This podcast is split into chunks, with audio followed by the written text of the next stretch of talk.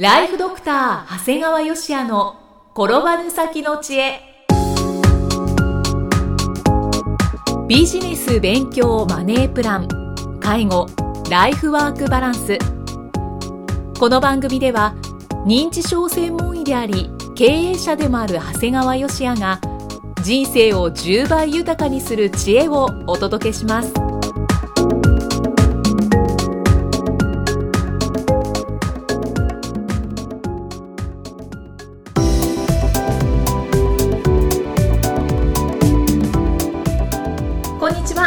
は、生きみえです。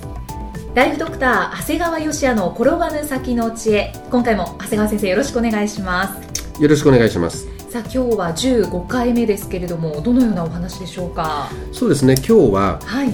えー投資も気概を持ってということでですね、なんか素敵ですね。いいでしょう、はい。うん。平成25年5月、僕はですね、自分の持っている株式を全部売却しました。全部。はい、ちょうど日経平均株価でいくと、まあ、1万5000円ぐらいになった頃でしたので、まあ、周りの方々もね、まあ、まだまだ上がるんじゃないの？という声も聞かれたんですが、まあ、こういう格言があるんだよね。まだはもうなり、もうはまだなり。という格言に従いました。はい。この格言の意味するところっていうのは、市場参加者の多くが、もうそろそろ、いわゆるもうそろそろ、えー天井だろうと思った段階では、まだ高値が残っていて、逆にまだ高値があるという雰囲気の時はもう天井になってしまいましたよなっていますよといったことを表している。だからまあ今回はねまだ上がると思っていてもまあこれが天井近くであると判断したわけなんですね、うん。はいはい。で僕は実はですねあんまりこう株をねこう安く買って高く売り抜けるいわゆるこうキャピタルゲインを狙うってことは実は僕はすごく好きじゃないんですね。うん。だから僕はあんまり株は購入しないんですけども、はいはい。僕が株を購入したのは過去に実は2回しかないんですね。少ないですね。はい、1回目ははい。2001年9月11日にはい。アメリカ合衆国で発生した航空機がねマンハッタンの高層ビルへパーンと大規模に衝突したいわゆる911テロの時なんですね。はいはいでそれまで僕はあんまり、まあ、株の知識はあったんだけど実際こう購入したことはなかったんだけどね。こう事件直後のテレビのニュースでねはい。わゆるこうすごい混乱する証券会社の前がう映し出されてたんですよ。でなんかもうできるだけみんな売りに来てたわけ。その中にね。よくこんなのがテレビでに放映されたなと思うんだけどはい。あるおばあちゃんがね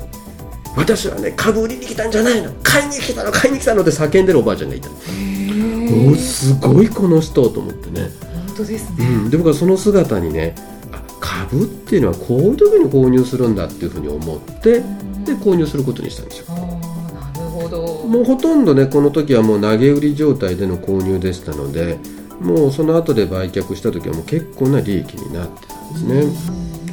で2回目はもう2008年のリーマンショック後でもう日経平均株価も8000切るか切らないかぐらいになって、はい。まあ、これも購入はしたんですが、まあ、その頃も結構低迷してたんだけども一回購入しちゃうともう忘れちゃうんですねそのこと、そうなんですね。うん、で、まあ、はい。今回のアベノミクスでちょっと平均株価が1万5000円になってたもんですから、うんうんまあこれは売って、まあ、ある程度の利益を確保するんですね。でこれ実はですねあの最初にお話したこう投資の気概を持ってっていうことに通じるんだけどはい。僕がこの好きでもない株を購入するっていうのは一つの考えがあってね。はい日本ってのはこれ資本主義なもんだからやっぱりこう成長し続ける必要があるんだよ株式市場もね。うんはいはい。ですから逆にみんなが悲観的になって売りになってる時っていうのは誰かが買わないかんのですよ。そうか。その時に一緒になって売りになってたらどんどんどんどん落ちてっちゃうんだよね。その時にいやこの国はこんなことでは潰れない。うん。逆に潰れたら困るわけですよ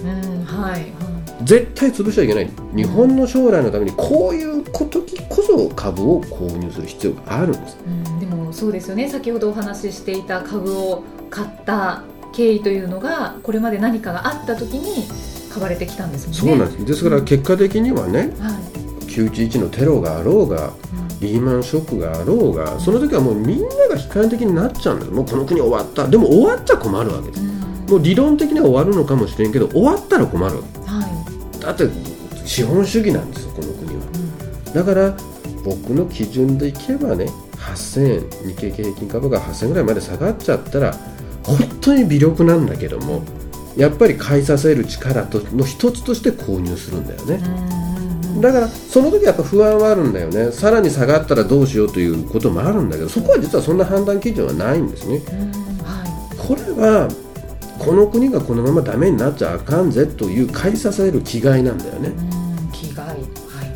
い、で株価が上がってきてもう自分以外の方がみんな買う人が出てきた時にはじゃあまあ少し売らせていただき利益をいただくということなんですね。なるほどでこれで儲かったお金を何か使うわけでもなくまた次に株式市場が下がった時のために資金として持っておれば、また買い支えることができる。これがいわゆる僕の日本株式に対するこうスタンスであるんですね。ものすごく広い視点ですね、うん、そうなんですね。本来株式ってのはそういうね、だからまあデイトレーダーみたいにねチャカチャカチャカチャカチャカやって小銭を稼ぐというのは僕は好きではないんだよね。ちなみにね、はい。まあ、よくどういうところに投資すればいいんですかとかねこんな商品買っていいんですか？っていろいろ聞かれる人もいるもんですから、まあ、ちょっとまとめてお話をするんだけど、はい、世の中にはね投資先っていうのは大きく分けると株式と債券に分けられるんだよね。株式と債券、はい、これね結構えそんだけで分かれられるの？と思われるかもしれないんだけど、これ経営者なら絶対理解できるはずなんだよね。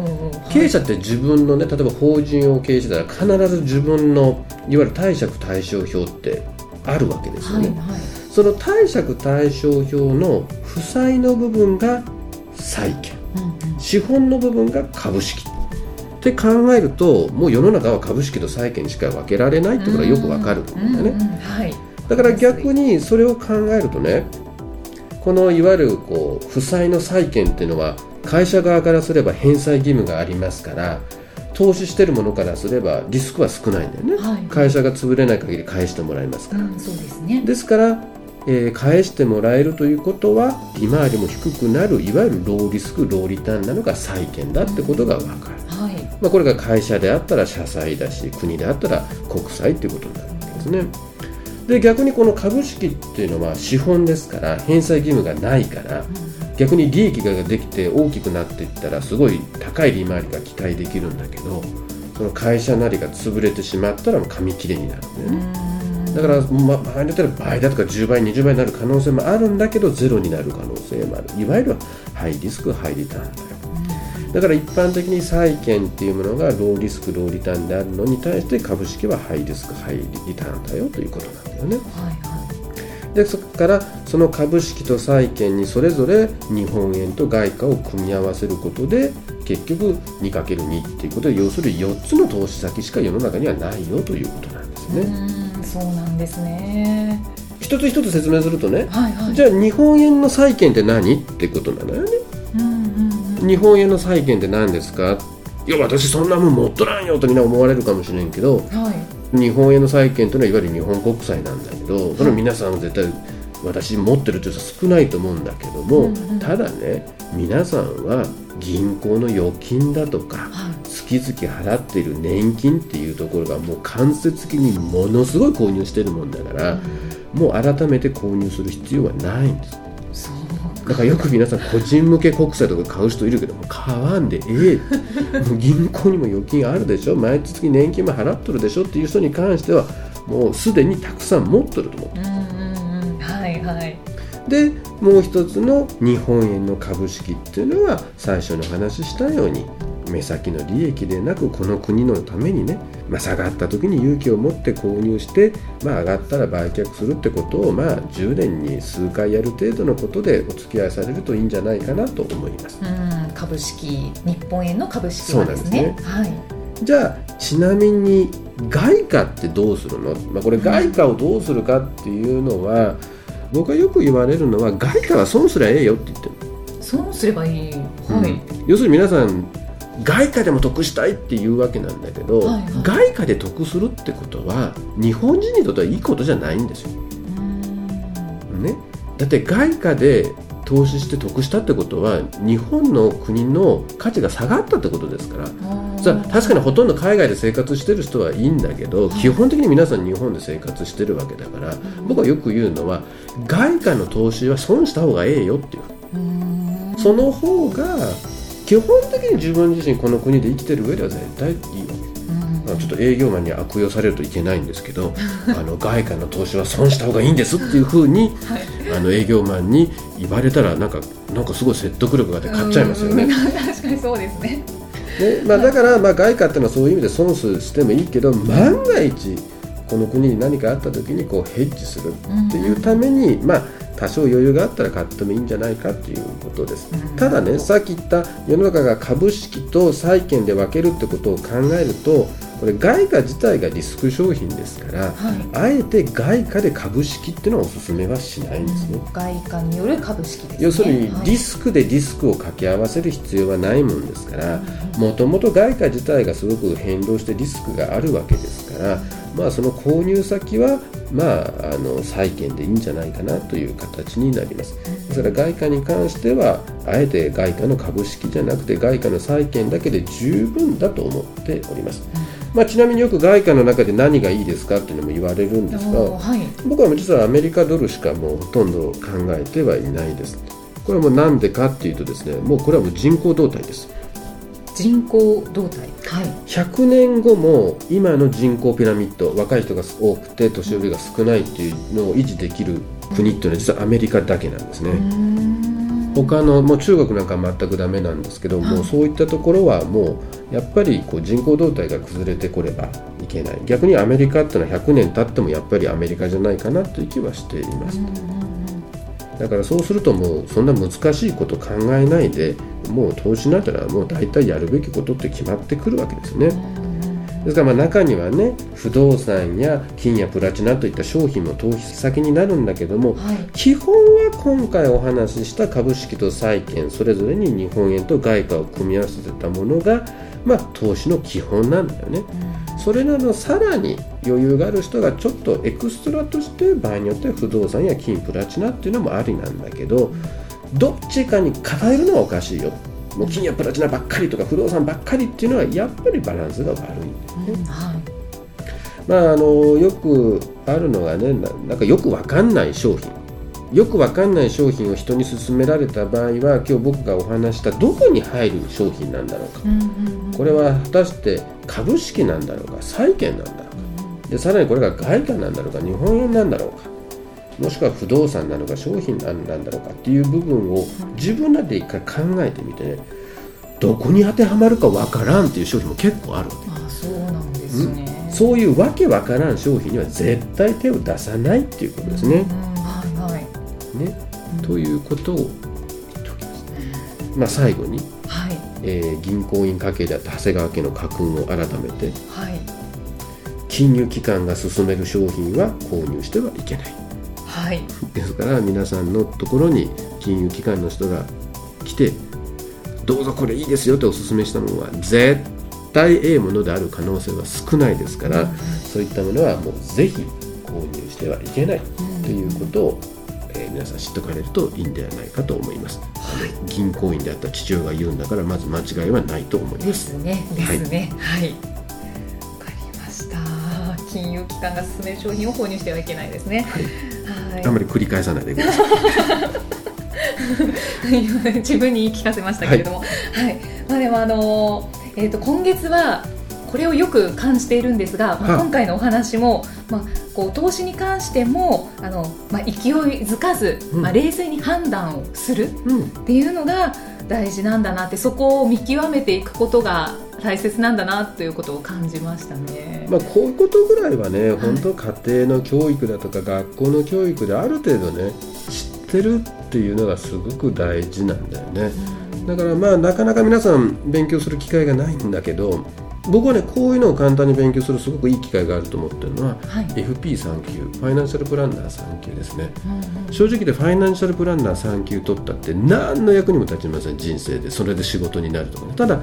勉強するという意味では、はい。今日僕がここでお話ししたような内容も含めてある程度網羅されてるもんですから、うんうん。僕は自分の周りの人にはですね要するに社会人として生きていく知恵を最低限の知恵を学ぶという意味で FP3 級取りなさいって言ってうちは実は受付は全員持ってますし一緒に働いてる僕の同僚のドクターも取りましたし実はうちの娘もうちの奥さんも取りました。ああそうなんですね、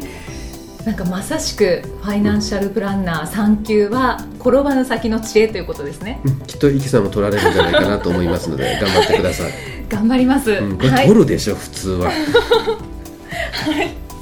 ということで今回も本当に参考になるお話いただきました。長谷川先生ありがとうございました。ありがとうございました。